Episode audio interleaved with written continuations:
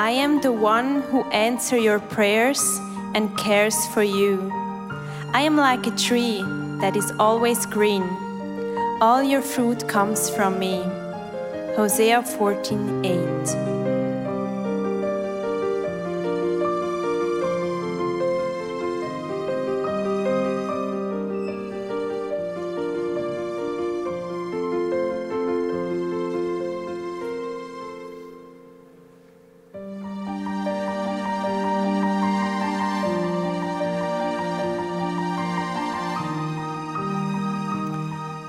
Yeah, we all are on a journey.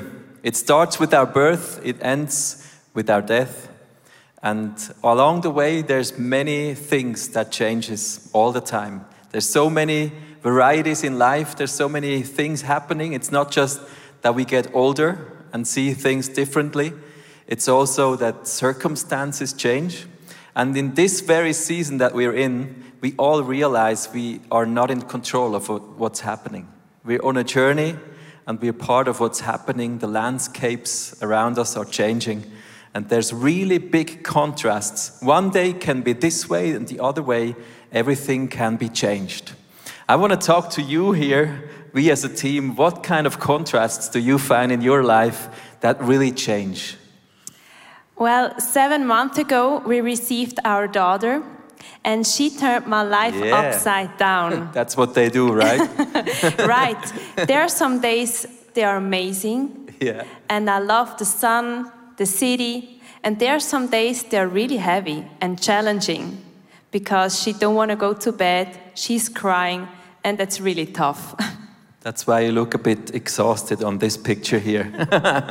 but still good. You still look good. What about you, Timon? What is the contrast in your life? And when Jesus came into my life, I had to leave like all my friends behind because we didn't have any common interests anymore. And then uh, it was like half a year and I had no social surrounding. But then I came into church and I met a lot of new, so good friends. Yeah, great. People come and people go. Yeah, and there are also times to celebrate. I think of my marriage, Yeah. where we celebrate the love of us, or you can celebrate birthday parties. But there are also times in life where um, we're heavier, maybe when someone you love passed away. Yeah, it's true. Yeah, I'm a, a real team player. I love to work with my team and yeah, like get to new ideas together. And now it's completely different. It's home office. I'm all by myself, and that's completely different feeling. Yeah, things change so hardly in our